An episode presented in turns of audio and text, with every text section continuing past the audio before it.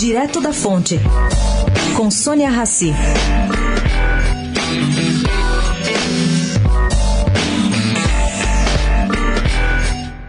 Enquanto Twitter, Google e Facebook tiveram agilidade no combate à fake news, o WhatsApp permanece como desafio na avaliação de Tiago Camargo Lopes, secretário de Políticas Digitais do governo Temer. Ele explicou que o próprio WhatsApp tem demonstrado preocupação com o possível uso indevido da plataforma antes mesmo do início das eleições e que representantes da empresa do WhatsApp se reuniram muitas vezes com representantes do governo Temer e do TSE.